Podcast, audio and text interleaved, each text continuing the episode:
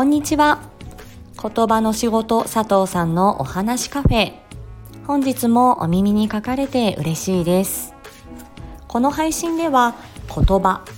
声コミュニケーション伝え方など日常で使えるヒントをお話ししていきます。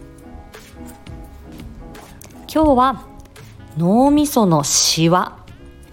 についてお話ししたいと思います。興味がある人いるのかなっていう感じですが、えー、皆さんあの脳みそのシワってこう頭のいい人は脳みそのシワが多いよみたいなこと聞いたことありませんか？なんか一般的にはねなんかいやもう私のもう 私の脳みそなんてもうツルツルよシワの一本もないわみたいにあの謙虚に、まあ、ちょっとへりくだってあのゆったりだとかね頭が空っぽだから頭揺らすとカランカラン音鳴るよみたいなねなんかそういうこうボケがあったりしますね。で私があのその高校卒業してその言葉の仕事この言語聴覚士員になるための学校に入ってで、えー、最初にこう、まあ、体のこう、まあ、あの仕組みだったりとかあのこれはこういう体のここの部分をこういうふうに言いますよっていうふうにこう体の部分についてあの勉強をする、まあ、解剖学っていうやつですねそれをやった時の、あのカルチャーショックっていうのが脳みそのシワでした。で脳みそのシワってみんな同じなんですって大体の人が。でみんな同じ数シワがあってこの場所にこのシワがありますっていうのもみんな同じなんだそうです。でそしてシワの一本一本に名前がついてんですよね。でここがこのシワを何って言いますよここのシワを何って言いますよっていうことをまず教わるんです。へえそうなのかと思ってびっくりしましたね。なかなか本当に、えー、その世界に入ってみないとわからないことってあるんだなと思います。なので皆さん脳みそのシワの、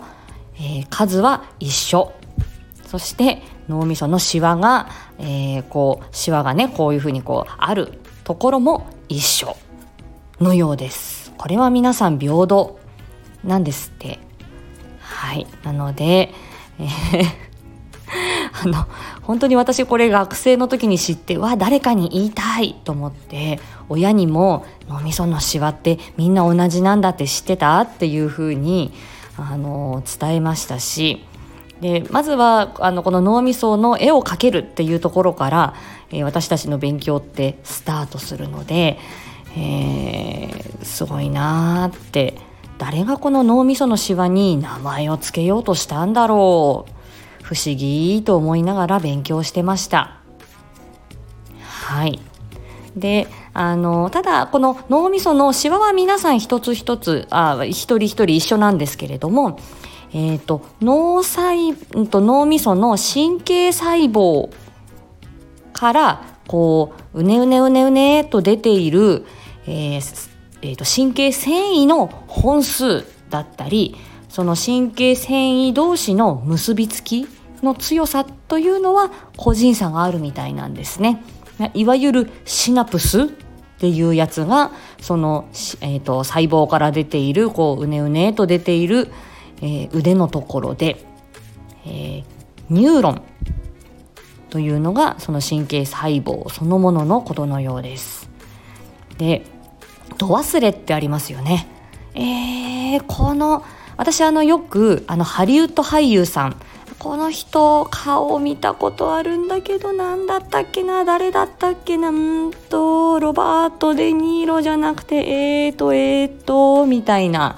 ことが結構あってああダメだこのままあの、思い出さなかったらダメだと思ってすぐにググってしまうんですけれどもね。